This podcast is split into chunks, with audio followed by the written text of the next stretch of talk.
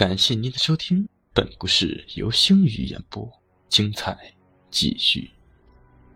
初一夜，各色的烟花照亮了整个夜空。他今年七岁，和别的男孩一样，也喜欢五光十色的烟火和爆竹的轰鸣声。但是他家很穷，没钱买烟花，只能看着别的孩子拿着仙女棒，点着冲天炮。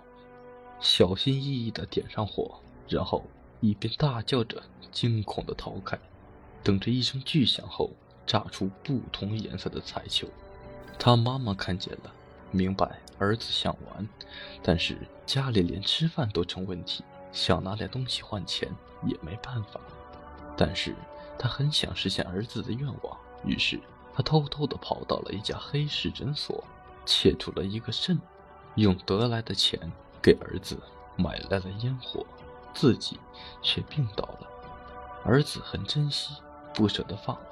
他每一天抱着烟花，守在妈妈床前，想等妈妈病好了，一起去看。没多久，他妈妈因为做切肾手术时消毒程序不专业，伤口感染恶化，很快死了。他趴在床前哭了很久很久。之后，一些不认识的人。来搬走了他妈妈的尸体，又把他送到了孤儿院。妈妈没有任何家当留给他，只有用肾换来的那些烟花。有一天，他想妈妈了，于是拿出了收藏已久的烟花，一个人跑到了高高的大山上点燃烟火，一束束射上天空，组成了妈妈的笑脸。但是很快就陨落消失。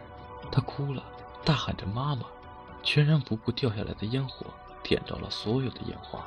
一声爆炸声，他倒在地上，左侧腹部五股流着血。